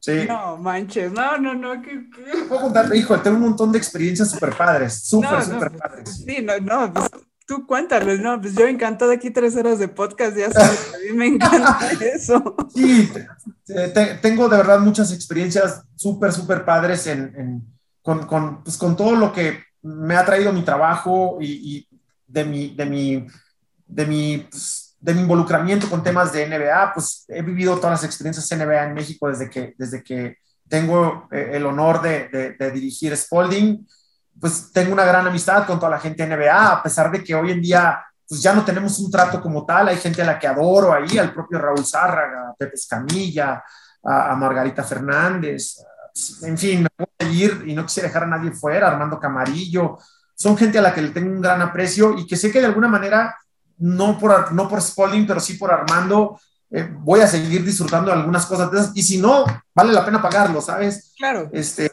sí, uh, me ha dejado grandes satisfacciones, uf, experiencias, eh, por ejemplo, las, las, las post-game parties de, de, los Juegos de Estrellas son uf, de otro nivel, he conocido lugares hermosos, eh, muchos artistas, mucha, mucha gente de otros deportes incluso. Entonces imagínate, de haber sido un niño con tantas carencias, llegar a una posición como la que tengo dentro de mi organización y luego disfrutar ese tipo de cosas porque es mi trabajo, ¿sabes? Eh, y llegar a ese nivel tan alto, pues tú te puedes imaginar, o sea, yo le platico mucho a mi equipo aquí la primera vez que fui a Disneyland. Era muy chico, estaba, me parece que en la primaria o la secundaria en Tijuana, y allá antes hacían paseos que te llevaban al SeaWorld o te llevaban a Disneyland, Magic Mountain, Six Flags, no sé, ¿no? Aunque no tuvieras pasaporte, ellos sacaron un permiso escolar y te llevaban. Y probé el IC, la bebí el IC. O sea, para mí era algo, cuando me lo entregaron, en, en, ahí en una, donde vendían cositas en Disney, y lo probé, o sea, era un sabor tan desconocido para mí que yo creo que me quedé una hora parado ahí hasta que reaccioné de que la gente se reía, me tomaban fotos de cómo lo estaba disfrutando, ¿no? Entonces, me, te cuento eso porque cuando llegué a este tema, aparte cuando hay un evento de, de, de, de NBA, un, un, un, juego de estrellas, o sea, hay un montón de eventos de, forma simultánea, exhibiciones, un montón de cosas que son, una experiencia NBA es de otro mundo. Entonces, imagínate, ¿no? O sea, yo recién llegado con Spalding yendo de México, las cosas empezaban a marchar bien, estar a esos niveles, ver a los jugadores aquí, este, no, pues andaba, este, soñado, imagínate, ¿no? Sí, no, Te soy una, una juguetería. Con el paso del tiempo, sí, claro, con el paso del tiempo lo disfrutas menos porque también no está padre que te acostumbres, ¿sabes? Cuando algo ya no te sorprende tanto, ya no lo disfrutas igual. Entonces, creo que debe haber un equilibrio entre todo eso, pero sí, tuve la fortuna de ir a varios, a varios de ellos. Sí, no, y pues obviamente... Últimos desde que estoy en Spalding. Claro, ibas tú ya con, no con un gafete de prensa, ibas tú con, como digamos, con, con, este gafete que te podía tener acceso a todo. Entonces, pues era disfrutarlo, estar ahí, vivirlo. Eh, obviamente, como dices, vas a trabajar y vas a ver otras cosas, vas a hacer relaciones públicas, etcétera. Pero finalmente estás ahí y tienes ese acceso que te dio tu trabajo, increíble trabajo. Claro. Mira, uy, no, te, te puedo contar un montón de cosas juego estrellas de Houston, que es el primero que fui, nos dieron un recorrido por, por los vestidores, por dentro de la arena, y hay, unas, hay, una, hay una parte donde ponen a los dos equipos que van a, que van a jugar para, para fotografías de prensa y con gente muy importante. Me tocó estar ahí y bajé a la duela. Y la que era mi gerente de marketing en ese momento agarró un balón y tiró al largo. Entonces, este, bajar a las duelas en Juegos de Estrellas, eh, los recorridos por dentro de las arenas, hace algunos años no había temporada de NBA y fui a Miami a una reunión de la organización. Iba a haber un concierto de Guns N' Roses en la American Airlines Arena. Eh, entonces nos llevaron para conocer los vestidores, los saunas, la oficina del, comisionado, del, comisionado, del presidente del equipo, del entrenador. Este, literal, era cuando LeBron todavía estaba en Miami. Entonces, eh, no se me olvidar, tengo una foto de eso, por cierto tengo una foto de eso. Eh, dentro de los vestidores del equipo es como un, como un círculo, ¿no? Así. Y en medio está el escudo del equipo. Pero hay una cábala que no lo debes pisar. Ok. No debes pisar. Entonces, como íbamos un grupo y alguien de la arena nos iba dando el recorrido, yo me quedé atrás tomando fotos de otras cosas. ¿Quién crees que se atravesó por en medio del círculo en los vestidores? No, no, no, no, no. Qué oso pero, pero me lo tomé con tal gracia que todo el mundo soltó la carcajada. Claro. Ay, como se llama Miami, ya sin LeBron ya no va a jugar a nada. Así que no va a ser, de, va a ser por malos. Puta, todo el mundo soltó la risa. Sí, he hecho alguna que otra estupidez. Sí, sí. Ah, no, pero finalmente, el, lo, ¿sabes qué es lo padre? Vivirlo, ¿no? Estuviste ahí, imagínate, tienes ese recuerdo que casi, casi eres la única persona en el universo que ha pisado el logo por la cábala que tiene. Entonces, pues, pues mira, de ahí para acá no ganan, entonces igual sí fui, no se lo digan a nadie. Le echaste la sala al, a Miami. Oh, fue, sí, eh, sí, tú, evidentemente tuve experiencias increíbles. Aquí las, las, las viewing party que hacen NBA, las, eh, los, los, hay unos que se llaman um, Welcome Party, que, van los equipos antes de los juegos de NBA, pues hay una cena con invitados especiales para motivos de prensa y van los jugadores y convives con ellos. Tengo una foto bien padre con Tim Duncan, porque yo te digo, yo no soy muy dado a tomarme fotos. Ve, no me tomé una foto con Kobe cuando me firmó el balón. Este, pero por ejemplo, con Tim Duncan lo saludé y, y me, todo el mundo me decían, ah, tómate la foto, ahí estás ya con Tim, estaba platicando con él, entonces me abraza y pues te podrás imaginar dónde le quedé. Y me dijo, solamente no voltees a tu derecha. Y volteo y lo veo y, soy, me carcajeo y ahí me tomaron la foto. Después. Evidentemente me estaba, me estaba haciendo una broma muy mexicana, ¿no? Así como no voltees, te imaginarás dónde quedaba yo, ¿no? Sí, claro. Jugador también, imagínate, Tim Duncan, otro histórico. ¿Y quién lo pensará, no? Que, que estuviste platicando así de cuates con Tim Duncan. Sí, con Kawhi Leonard cuando vinieron los Spurs, platiqué con Kawhi Leonard, que saben los Spurs, él acuérdate que él, él, salió de la Universidad de San Diego. Entonces tuve la oportunidad de platicar, güey, yo soy de Tijuana, este, me tocó ir a ver a los aztecas en algún momento a, a San Diego y platicar con él. Muy, es un cuate de muy pocas palabras, este, pero, pero muy ameno, ¿me entiendes? Entonces, sí, híjole, creo que esos, esos son el tipo de cositas que, que, de todo lo que me tocó vivir en esta, digamos que pues de 40 años yo viví 10, 11 con, en la relación con NBA, esas cosas están atesoradas en mi corazón este, y solamente mis recuerdos y yo lo sabemos, ¿sabes? Y, y, eso es lo padre. Y justo platícanos, eh, comentabas que nos conocimos en hace, bueno, nos conocemos, perdón, nos, nos reencontramos en una plática eh, que diste tú en línea en un diplomado que estaba tomando con, con Darinka Correa, le mandamos un saludo. Sí. Este, a mí me impactó esa, esa historia que nos contaste, porque pues todo el mundo ve la, la marca y dice, Ay, pues voy a comprar un balón y ya. Pero platícanos esa historia, lejos de la mercadotecnia, porque pues aquí estamos este, en otro tema, no tanto como lo platicaste aquella vez, pero, pero sí fue impactante, ¿no? O sea, platícanos cómo llegaste con tus seis balones, tú trabajabas en Fruit of the Loom y sí. eh, como ya bien dices, tú levantaste la mano y ahora sí, esa historia del periódico, todo, todo eso que nos contaste, platícanoslo, porfa. Pues haz de cuenta que levanto la mano y se retira un vicepresidente de la organización y, y, el que es mi jefe ahora, Martín Casana, que es un cuate al que admiro y respeto muchísimo, eh, lo, lo, dejan de vicepresidente internacional. Entonces me dice, oye Armando, ¿te acuerdas aquella vez que dijiste que querías hacer, que querías tú desarrollar Spalding en México? Sí, claro, le dije, pues me dijeron que no. ¿Quieres hacerlo? ¿En serio? Sí. Bueno, me dijo, pues nada más que te pido un favor, hazlo, pero sin dejar tus responsabilidades en la parte textil con fruto pelón. Claro que lo hago, pues sí, trabajaba horas y horas, días y días. Me fui a Estados Unidos para que me capacitaran en cosas técnicas, cómo se construye un balón, porque detrás de cómo se construye un balón hay una historia tremenda y si quieres eso lo vemos en otra ocasión. Claro, claro. Capacitar en tecnicismos, todo ese tipo de cosas, aprendí todo eso que tenía que aprender. Y allá en el corporativo en Bowling Green, Kentucky, me dieron seis balones de muestra para que me los trajera en el costalito rojo, ¿no? Me los, nos los trajimos, y ya llegué a México y dije, listo, estoy listo para empezar a hacer presentaciones. Eh, empecé a ir a las cadenas de autoservicio. Obviamente, primero fui a Walmart y me dijeron, no, Armando, este, muy amable el comprador me dijo, no, Spalding está desaparecido en México. La verdad es que aquí la gente no le interesa tanto el básquet NBA. Aquí tenemos líder absoluto, que es la Federación Internacional con su marca oficial. Eh, además, también la marca de la NCAA nos estamos bien y tenemos balón económico. No, no es necesario, no tienen lugar. Así me dijo, ¿no? no, o sea, no, no me iba a quedar con esa. Tomé mi, seis, mi costalito, me salí, me fui a Monterrey, me junté con la gente soriana y me dijeron, sí, Armando, nosotros sí tenemos una oportunidad, nada más damos chance, ¿no? Este, así que, este, déjanos tu teléfono y te hablamos.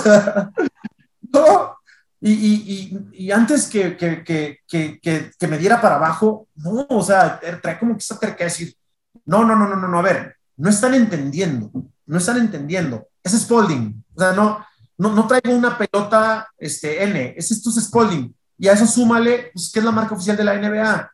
Está bien, yo entiendo que ustedes dicen que la NBA en México no tiene ese power, porque aparte NBA en México iba empezando a la par nuestro. Me acuerdo perfecto porque empezaba New Era, empezaba NBA en México ya operando con Raúl y Pepe y nosotros. Sí. O sea, somos de la generación, digamos, ¿no? Entonces, yo decía, no me están entendiendo, algo estoy haciendo mal que no estoy haciendo. Entonces, Dana, en lugar de irme a ver clientes, lo que me hice, me fui a las canchas. O sea, me iba, por ejemplo, si iba a ver cosas de textil en Tijuana, me iba a canchas en Tijuana. Eh, me iba a Hermosillo, iba a las canchas de Hermosillo para ver la gente que andaba botando su balón ahí en la cancha tirando, ¿qué usaba y por qué lo usaba? Quería entender por qué. Entonces todo el mundo coincide en lo mismo. Ah, es que no hay otro. Es que lo que venden en las tiendas no es bueno. Los que hay en las tiendas son balones cancheros, no, no sirven. Y este, pues es el oficial. Es el de la federación, por eso. Ok, ¿cuánto cuesta este? No, pues tanto. Y este tanto. Ok. Se trabajar. Donde sí nos dio bien duro o sea, habíamos hecho una gira como de una semana en diferentes ciudades, llegamos a Culiacán, este, entonces hay un parque muy grande en Culiacán que se llama el Parque Constitución, que de muy niñito me llevaban a mí ahí, by the way, y debe tener, me gusta, 10 canchas de básquet, y, e increíble, porque tú recordarás que en el pasado eh, había un, pro, un, programa que se llamaba Nación Ráfaga en TV Azteca, o Ráfaga NBA, Ráfaga, Ráfaga NBA, NBA, Ráfaga NBA, que lo patrocinaba Sprite, Uh -huh. Right? Pues era, tenía sociedad con la NBA y evidentemente con Spalding. Entonces, todas las canchas están brandeadas de, de, de, Sprite, pero nosotros, escúchame, había unos 200 balones en la cancha, entre todas las canchas. Eran como las 3 de la tarde, hacía un calor en Culiacán de esos que te bañan bruto. Entonces, llegamos, ni nos metimos a las canchas, había como un cerco afuera del parque, nos bajamos de un taxi. Eh, y nos, eh, mi gerente de marketing de, de, ese momento y yo, y nos asomamos. ¿Sabes el golpe emocional que fue eso? O sea, no había uno, uno que me dijeras un balón Spalding, no había uno. Había de la marca de la federación, había de la marca de la NCAA y muchos de la marca del balón de fútbol de la Liga MX de fútbol, o sea, pero en, en, en básquet. Pero era increíble, no me lo podía Entonces le dije yo, ¿sabes qué, Fer? Vamos a hacer una cosa, vamos a comer, a refrescarnos un poquito en el aire acondicionado y regresamos. Fuimos, comimos, regresamos y ella me dijo, es que Armando, la neta, no, ya los clientes nos dijeron que no. Ya viste que la gente ya te, nos dijo porque le dije, no, ¿sabes qué? Aguántame. Lo que pasa es que andamos cansados. Voy a platicar con los morros y les voy a enseñar los seis balones que traemos. Fui por el alito. Oigan, ¿cómo ven? Ah, y, la reacción de los chavos ahí en Culiacán fue de, uy, no mames, un Spalding, sí, pero pues no hay en ningún lado. Pero si ya, ya empecé, ¿no? Ya sabes, y ahí sí ya entra la parte de, si yo te pongo este balón en este precio, en un Walmart, ¿lo compras? Sí, claro, pero no hay, no, ya lo sé que no hay. Oye, ¿y si está viendo? Sí, claro, no, está súper bien. Pues no más a creer, nos regresamos, ella a Ciudad de México, yo me voy a Monterrey y replanteé, este, replanteé la, la estrategia. Pido una cita nuevamente en Soriana y me dicen, Armando, pero debes conseguir alguna aprobación, un patrocinio, una liga, federación. Hablé con la gente de federación. Este, saludos para el, para, el, doctor Muestro Robledo, que ahora me llevo muy por él, pero no me, ni me quisieron ni recibir, ¿no? Ah, todo el mundo me dijo que no íbamos a poder. ¿no? Dije, claro que vamos a poder. Oye, pues replanteo, pido una cita en Soriana y llego ya y le digo al comprador, que, que es mi super hoy en día, Omar Ortega, le digo, oye Omar, mira, vi esto, no, ustedes tienen balón de relleno, pero no hay una estrategia en el piso de ventas de balón de baloncesto. Y, ya, ya iba con números más duros. Mira, el básquet es el, segundo deporte, hay más canchas de básquet que de, ya sabes, ¿no? Todo eso ya todos los basquetbolistas saben, ¿no? Y me dice, ok, Armando, vamos a una cosa, va, güey. Yo solamente quería vender un balón por, por, o sea, un balón en Walmart, un balón en Soriana, un balón acá. Esto es lo que yo quería, salir de ahí con cinco balones vendidos. Cinco. Para hipermercado. No, el de Mercado Soriana me dice, yo también quiero tres. Saco una cita en Walmart y me la niegan. Entonces dije, bueno, ok. Y ahí viene el otro tema que les platiqué ese día. Me enseñaron cómo se hacía un balón, pero nadie me dijo que tardaba seis meses en que lo mandes a hacer a la planta y que llegue a México. Entonces, nosotros pensábamos salir en, en enero, febrero del 2011 al mercado. Salimos hasta septiembre del 2011. En Mercado Soriana pusimos el primer balón a la venta. Entonces, eh, nosotros habíamos calculado vender 80 mil balones en un año, pero en un año completo. Sí. Pongo ese primer balón en Mercado Soriana, me hablan de Walmart como a los tres días que lo vieron. Oye, ¿por qué Mercado Soriana tiene un balón? Otros no, pues porque me dijeron que no. Oye, puedes venir. Inmediatamente cerramos un deal y de ahí, pum, pum, pum, pum, todo se fue dando en automático. El previo es que todo el mundo quería inversión este, en mercadotecnia desde antes, pero nosotros nos habían dado 200, 400, 200 mil pesos de presupuesto. 200 mil pesos de presupuesto no te alcanza para nada. Entonces, todos los seis meses previos de que, de que el balón tardaba en fabricarse y llegar a México, no, te alcanza para nada con 200 mil pesos. Hoy cualquier página que hace básquet te los quiere cobrar, aunque tenga 10 seguidores. Sí. ¿no? Entonces, tuvimos la suerte de conocer una chava que nos visitó de reforma, estaban por ahí los Juegos Olímpicos, o ah, los Juegos iban a ser Juegos Olímpicos, algo, no recuerdo, previo a eso. Pero pues el balón de básquet de los Juegos Olímpicos no es Spalding. Y luego decía la chava, pero güey, te vendo una idea, mira, si hacemos un arte, que salga un baloncito en un trampolín, se tire un clavado, ¿cuánto cuesta eso? No, pues eso te cuesta medio millón de pesos, cinco segundos, un solo spot. Ah, pues ¿de dónde? Haz de cuenta que es como cuando empiezas a negociar que dicen, ah, pero ¿sabes qué? Bueno, pues es que te alcanza para esto un cintillo, un cintillo nada más en el suplemento de reforma que se llama cancha. Y me senté yo, es que te juro que hoy me veo, veo a ese Armando esos años y tengo una inocencia brutal en estas cosas. Puta madre, pues pero ¿qué le pongo, no? O sea, ¿qué le pongo que tenga impacto? Pues la marca. No. ¿Cuál es la carta más fuerte que tenemos en este momento que pueda contrarrestar la estrategia que pueda hacer mi competidor por ser el balón oficial de, de, Juegos Olímpicos. ¿Qué quiere ver la gente en el básquet en Juegos Olímpicos? Al Dream Team. Claro.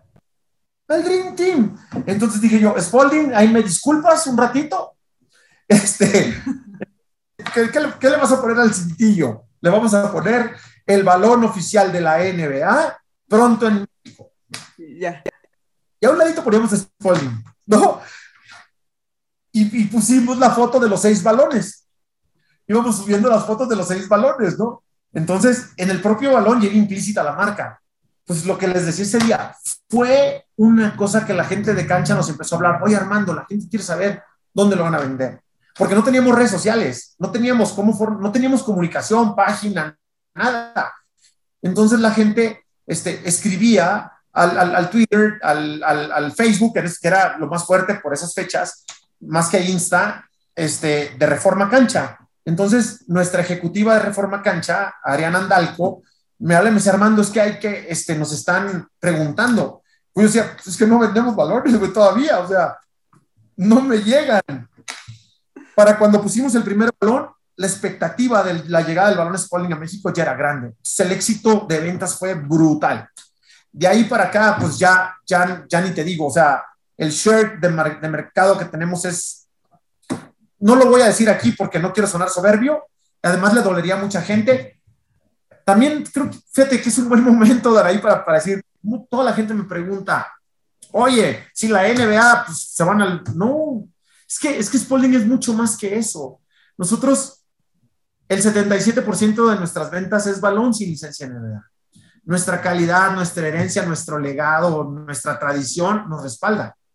Y estamos haciendo cosas increíbles que aprovecho para decirles, aparte, o sea, ahorita ya empezamos a poner productos nuevos en algunas cadenas, pero a partir de noviembre del próximo año, perdóname, de, de noviembre de este año y todo el siguiente año van a ver una evolución de Spalding, porque no es, no es un reinvento, ¿eh? De ninguna manera. Es una evolución. El evolucionar es crecer. Increíble. Van a ver cosas maravillosas, unos balones que de verdad van a sorprender. Somos la primera marca, Danai, y, y te voy a dar la primicia, que tiene un balón Eco Composite. Ok. Ética hecha a base de materiales reciclados que se llama Precision es una, es una verdadera maravilla la tecnología. Es muy resistente, es de gran desempeño en la cancha por un precio no tan alto. O sea, ese es, es el combo perfecto. Eh, estamos haciendo cosas con Aztecas de la Ciudad de México, con el equipo de básquet femenil. Le estamos personalizando un balón. Continuamos con, con Copa. Vamos a renovar el logotipo TF. Lo estamos haciendo algo bien padre. Viene un nuevo balón para, para Copa bien padre sus mismos colores, casi mismo diseño, pero con algunos toquecitos allí especiales. Calidad, creo que decir que vamos a mejorar la calidad y la tecnología suena de, sonaría demasiado, em, demasiado optimista porque ya no hay realmente mucho que hacerle a un balón de básquet que no haya hecho Spalding ya, ¿me entiendes? Claro. Entonces, eh, vas a ver que, que, que, van, a, van a saber de Spalding muchísimo. Sí, claro, eh, nuestro competidor, que es, que, es, que es muy leal competidor y que han hecho muy buenas cosas y por ello creo que han logrado firmar un convenio con la NBA. No dudamos que les va a ir bien, les deseamos toda la suerte del mundo, pero insisto, el, el, el, el baloncesto es más grande que todas las marcas. O sea, hay lugar para ellos, para nosotros, para los otros y para los otros de los otros y para más si vienen. Pero el lugar de Spalding, ese está ahí.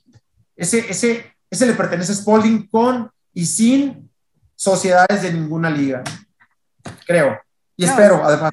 No, sí, vas a ver que sí, o sea, sé que, o sea, pues sí, la, la marca de Respalding ya la conocimos todos y ese, ese, esa frase de el balón oficial de la NBA que se quedó plasmada en los corazones de muchos y en la mente de todo el mundo, por eso al principio decía, yo creo que el 100% de las personas que han jugado básquetbol en México alguna vez lo han hecho con un balón Spalding y eso, o sea, te lo puedo asegurar. Entonces, eso, lejos de que le quites o no la palabra NBA, eso ya se quedó. O sea, eso ya, tenlo por seguro que va a seguir, no estén o no con ustedes con la NBA o si el béisbol o lo que quieras, el deporte que quieras ponerle, la marca Spalding ahí está. De acuerdo. ¿Sabes una cosa? Ahora que lo mencionas, es cierto, casi todo el mundo juega con un balón Spalding pero nosotros en México, particularmente en México, se nos fueron entre tres y cuatro generaciones de basquetbolistas que nunca habían tocado un balón Spalding. Eh, te puedo hablar del, del caso Gustavo Ayón, de, de, algunos jugadores de, esa jerarquía, de esa generación, que nunca habían, eh, bueno, sí habían jugado con balón Spalding, pero pero, pero no habían, pero, pero su, crecieron con un balón de la otra marca. Y, y, mucha gente, cuando nosotros llegamos, cuando la federación cambió, se ha resistido al cambio. Pero conforme, conforme han probado la calidad del desempeño, porque ojo, calidad de desempeño es lo, es lo más importante más allá del diseño. Eh, que han probado eh, el desempeño de un balón Spalding, difícilmente se cambian. Y lo que sí te puedo decir es que cada vez es más gente la que está cambiando Spalding. Y las nuevas generaciones ya no saben otra cosa que nos Spalding. Por lo menos de años para acá. O sea, de verdad que eh, eh, lo digo con humildad, de verdad, y, y, estoy bien agradecido con todos los consumidores de Spalding. Hemos hecho un buen trabajo, porque lo hemos hecho, sí, con la responsabilidad de trabajar para una organización, pero, pero con muchísimo corazón. Entonces, creo que, que hay mucho por hacer con, con, nuestra marca. Van a saber muchísimo más de Spalding. Yo no sé si de Armando van a saber mucho más porque, pues, eh, tú sabes, ¿no? Así como, como, como las marcas se renuevan, las empresas lo hacen. Espero que no sea mi caso, este, pero sí, te, mientras yo esté aquí, que mientras yo lidere este equipo, eh, Spalding va a permanecer y, vamos a hacer cada día un nuevo inicio por, por, por tener esa, esa, esa, esa, complicidad con el basquetbolista mexicano. Y no solamente con el basquetbolista Danay, con el, con el padre de familia, ¿sabes? Que finalmente es el que invierte en sus hijos, es el que compra la pelota, es el que compra los sneakers este, con ellos. Eh, siempre vamos a serles bien fieles a esa preferencia con precio, con calidad, con diseño, Siempre vamos a estar cerca de las ligas amateurs, de las ligas infantiles, de las ligas profesionales, de la que quiera, ¿eh? Porque tampoco este, somos eh, eh, madres de la caridad para regalar nuestro dinero solamente porque nos prometan cosas de publicidad y que van a ser la mejor liga del mundo. Aquí estamos para crecer juntos todos el baloncesto. Las puertas de Spalding están abiertas para todas las ligas, siempre y cuando lo quieran hacer en un ganar-ganar no para la liga nada más, no para Spalding nada más, para el básquetbol. Entonces, insisto, mientras yo lidere este equipo, las puertas de Spalding están abiertas para todos los jugadores, para todas las ligas, para todos los clubes. Nos encantaría poderles dar a puños a todos, pero, pero es imposible. El básquetbol es tan grande y tiene tantas carencias que ni nosotros solos como empresa podríamos con todo. Necesitamos de la unidad de toda la gente de básquet, de la iniciativa privada, que se sumen otras marcas de sneakers, de gorras, de, de no sé, de ropa. Todo mundo tiene que sumar a esto para que el básquetbol finalmente, el, el básquetbol mexicano tenga el lugar que merece. Y nosotros hemos fuerte en ello. Mira, nosotros hemos logrado dignificar muchísimo el básquetbol femenil y son de las cosas que más orgulloso me hacen, ¿sabes? Este, y, y, a las chicas pocos voltean a verlas. Yo por eso tengo tanto aprecio y tanto respeto por los, por los dueños y los directivos de los equipos profesionales, y no solamente, perdóname, de los equipos femeniles y no solamente profesionales, hablo de las universidades, hablo de las ligas amateurs, de la liga que se hace en la Benito Juárez, de la liga que se hace en Champotón, de la liga que se hace en Mérida, de la liga que se hace en Tijuana, en Ensenada, en Rosarito, eh, en, en Toluca, en Metepec, en Valle de Bravo, en Pachuca, no sé, en todo el país. Todos ellos merecen un enorme respeto. Sí, y me consta las veces que hemos estado allá por Aztecas, eh, bueno, en general la liga femenil, pues ustedes están ahí presentes y ahorita que me dices que van a hacer un balón para Aztecas personalizado, está padrísimo, ya quiero verlo, va a estar padre. Pues aquí lo tengo, pero, pero quiero que sean ellos quienes lo presenten. Sí, sí, claro. Se lo han ganado, son un gran club. Este, tengo un enorme respeto y aprecio por, por Sergio Jiménez, es un cuate que le ha apostado durísimo a, a su club y, haberse acercado a nosotros con esa seguridad de decir, oigan, yo quiero un balón Spalding para, es el primer club latinoamericano, por lo menos, en tener su balón personalizado. No lo tiene, no lo tiene nadie. Un balón Spalding personalizado para un club no lo tiene. No hay un equipo mexicano que tenga su propio balón personalizado. Spalding, como por el 2006, 2007, personalizó algunos para equipos de Liga Nacional de Baloncesto Profesional, para la NBP entre ellos halcones de Jalapa, pero, pero fue en el pasado. Eh, hoy te puedo decir que hoy por hoy nadie tiene un balón personalizado de ninguna marca. Y Aztecas ya es Pero así que no lo tiene ni Obama, ¿no? Pues es que, es que te iba a decir eso, pero sí lo tiene, caray. Por ahí Sí, pues es que te iba a decir no tiene Obama, pero Obama sí lo tiene. Ah, no sabía. bueno, ahí quedó el chiste malo. pues, pues mira, es que, no, mira, este, ahí viene el medio melón. No es un chiste malo, mejor es una anécdota. Imagínate la importancia de Spalding que Obama sí tiene su balón. No tendrá un avión presidencial como el de aquí, pero un balón Spalding sí lo tiene. Wow, no, pues es que te digo, Spalding es, es el básquetbol, o sea, lejos de que sea o no NBA, o sea, que tengan ese, Exacto. esas eh, siglas, o sea, Spalding es Spalding. Sí, bueno, te digo, es, es, es nuestro ADN, es nuestra columna vertebral y, y no se entendería el baloncesto y la evolución del baloncesto mundial históricamente sin Spalding, ¿no? Y justo lo hablábamos, los mejores de la historia solamente jugaron con un balón Spalding. Exactamente, y pues obviamente quien tiene un balón Spalding firmado por Michael Jordan o por alguno de los, como tú, el de Kobe, o sea, tiene el balón. El balón, o como tú. no, pues yo no tengo balones firmados por Michael ni por nadie importante. Pero tienes un balón de los Bulls ya histórico, viejísimo, ah, bueno, sí, ya. Sí, balón, balón todo ya ¿Sí? Tienes un gran balón. Sí, sí, sí. Lo luego, luego nos sentamos a negociar. y este, y ahora sí, ya por último, eh, híjole, me quedé con muchas cosas pensando, pero ¿qué sigue? ¿Qué sigue para ti? Eh, ¿Qué foto te falta imprimir en tus recuerdos? Y a lo que me refiero es qué logro estás por conseguir y principalmente, ¿qué consejo te darías tú mismo para lograrlo? Híjole, eh, bueno, foto por conseguir, eh, ¿sabes? Una familiar.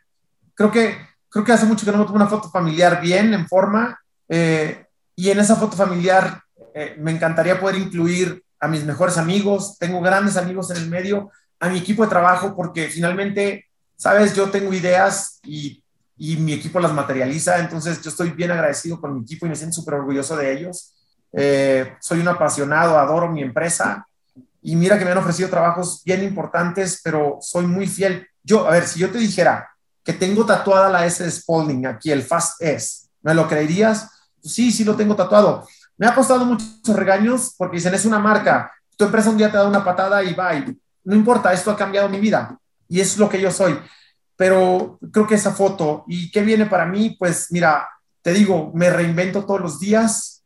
Creo que eh, hay un ciclo que se cierra con, con toda nuestra sociedad con NBA, vienen cosas súper interesantes. Eh, yo, para Armando, no pido nada, pido crecimiento y bienestar para mi equipo de trabajo. Eh, solamente pido salud y, y, y, si algo le pediría a la vida es que, que, no, que no me desprenda nunca de esa pasión por las cosas que yo hago.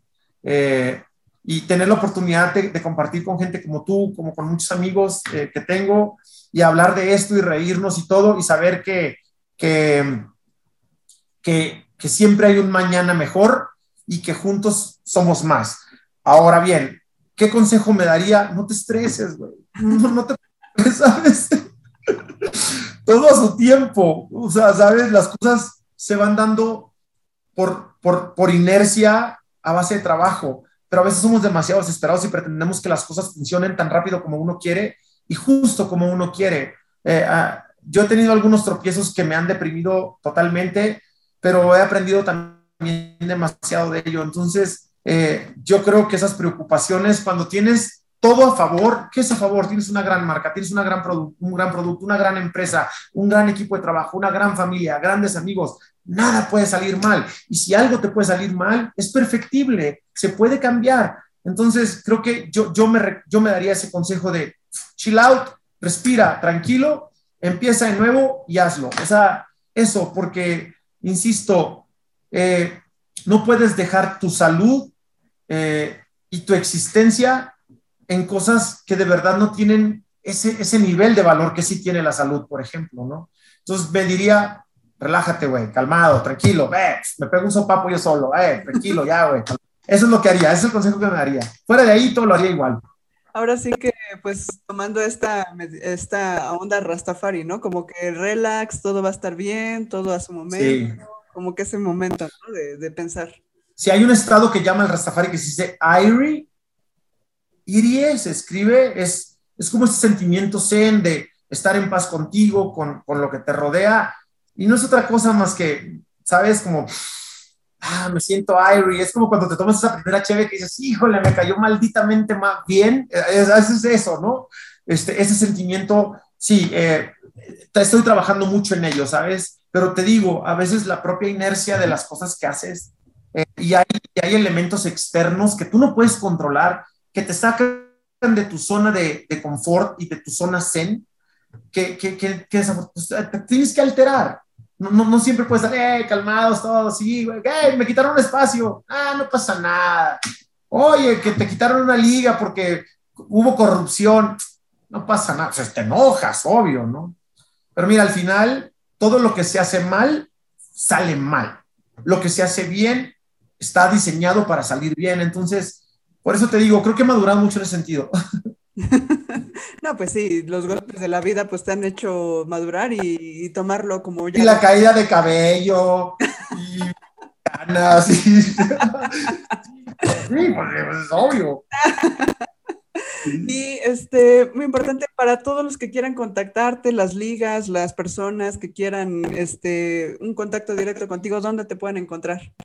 Mira, yo les sugeriría, te soy bien sincero, eh, a través de redes sociales, Spalding México en todas las plataformas. Eh, pueden escribir ahí para hacer contacto, dependiendo de cuál sea la idea. Si quieren conseguir un balón en particular, nuestro community está súper preparado para responderles rápido. Si son temas, ya sabes, de patrocinios, qué es lo que más nos piden, ese tipo de cosas, todos a través de redes sociales.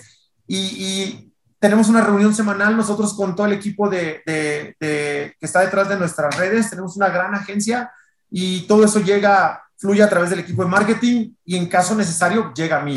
Pero incluso si quieren tener algún tipo de contacto en lo particular conmigo, bueno, pues ahí están mis redes sociales, evidentemente son, están diseñadas para mi familia, amigos, pero todo aquel que quiera hacer cosas buenas conmigo, con Spalding, ahí están mis redes, Armando Samaniego en Facebook, eh, ahí no me la sé de memoria, y en Instagram creo que Armandosa con doble R, y pues ya creo que, ah, y Twitter, eh, Asamaniego 14. Ok, perfecto, sí, porque pues eh, como platicaste todo esto de los nuevos balones, el balón ecológico y todo eso, pues seguramente va a haber gente que, que quiera saber dónde encontrarlo, todo eso, ¿no? Y pues este, está increíble. Sí, ¿sabes qué les recomiendo? Que, que, estén bien pendientes de la red de Spalding, porque ahí cada semana estamos subiendo un nuevo modelo y, y de hecho les decimos, este modelo ya está y en tal tienda. Lo estamos haciendo de manera gradual para que la gente vaya identificando el producto. Dense una vuelta por Spalding México en todas las redes y van a ver balones súper lindos. ¿Sabes qué es lo interesante también de esto? Que hemos aguantado mucho el tema de los precios. Entendemos perfectamente por lo que están atravesando las familias mexicanas y, hemos aguantado precios para, para no, no, no, no, lastimar más el bolsillo del basquetbolista. Entonces, van a estar felices por calidad, diseño y precio. Y, y hemos hecho, tengo cosas súper padres y lo que se viene. Uf. No, pues ya estaremos súper pendientes porque pues yo también quiero... Vas a ver que sí, sí, échense la vuelta por Spalding México en Twitter, Instagram, YouTube y Facebook. Perfecto, muchísimas gracias. ¿Y este, algo más que quieras comentar? No, solamente agradecerte muchísimo, Anay, eh, agradecerte el buen trabajo que has hecho, felicitarte por ello, la oportunidad de poder platicar contigo con la, con la raza del básquet. Eh, pues agradecer a todos, a todos aquellos, aquellas personas que en algún momento se han atravesado en mi camino y la han hecho una mejor vida. Agradecerles a todos, eh, a, a, grandes amigos del básquet, a, las chicas de la Liga Femenil, a, Paloma Flores, a Natalie Gutiérrez, que está en Exatlón ahorita, a Ana Karen Hoops, a Jazmín Valenzuela, a Dani Soto, a todas ellas que, que hacen del básquetbol hoy en día un deporte inclusivo. Y pues a mis grandes amigos como Héctor Hernández, Gabriel Girón, a mi hermano Ramón Díaz, que le deseamos todo el éxito del mundo ahora en la NBA G League, que lo voy a ver al ratito, por cierto, y pues a la gente como tú de los medios, este, a, Ángel, a Juan, a toda la gente que está en los medios digitales del básquetbol, al propio Alex, un gran amigo de Viva Básquet, eh, a todos, a todos, a todos, la verdad, les quiero agradecer esa apertura que han tenido, sí para Spalding, pero personalmente para Armando. Eh, eso es invaluable, mi Ana, y de verdad. Entonces, cerraría con eso y ya saben, aquí tienen a una marca amiga y en mí a un amigo. Perfecto, muchísimas gracias. Y la verdad, Eh, muchas, muchas gracias por dejarnos ponernos en tus sneakers, porque pues lejos de, del balón, lejos del básquet, nos dejaste conocer un poquito más a ese Armando que hay detrás, ese Armando que le ha puesto todas las ganas del mundo para sacar esto adelante. Y como te decía al principio, gracias a ti cambió la manera de jugar básquetbol en México. Entonces, en serio, muchas gracias por esta apertura y este pues nada más, es muchas gracias. Mil gracias a ustedes, de verdad. Un, abrazo bien fuerte desde lo más profundo de mi corazón para toda la raza basquetbolera de este país hermoso. Muchísimas gracias. Entonces, eso fue todo por el capítulo de hoy. Esperamos lo disfruten mucho. Él fue el, él es el increíble Armando Samaniego, director Muchas gracias. de Spalding. Yo soy Danaí García y nos vemos en el próximo clic. Adiós. Si te gustó este episodio, compártelo en tus redes sociales. Recuerda que puedes escucharlo en Spotify o en Apple Podcast o puedes ver la versión en video en YouTube. No olvides dejar tus comentarios y tus likes y calificarlo con cinco estrellas. Esto ayudará a que más gente lo vea y conozca estas increíbles historias de gente súper apasionada del básquet, tanto como yo. Y recuerda que todos tenemos algo extraordinario que contar. Gracias por escuchar este podcast llamado En tus sneakers, la historia detrás de la foto.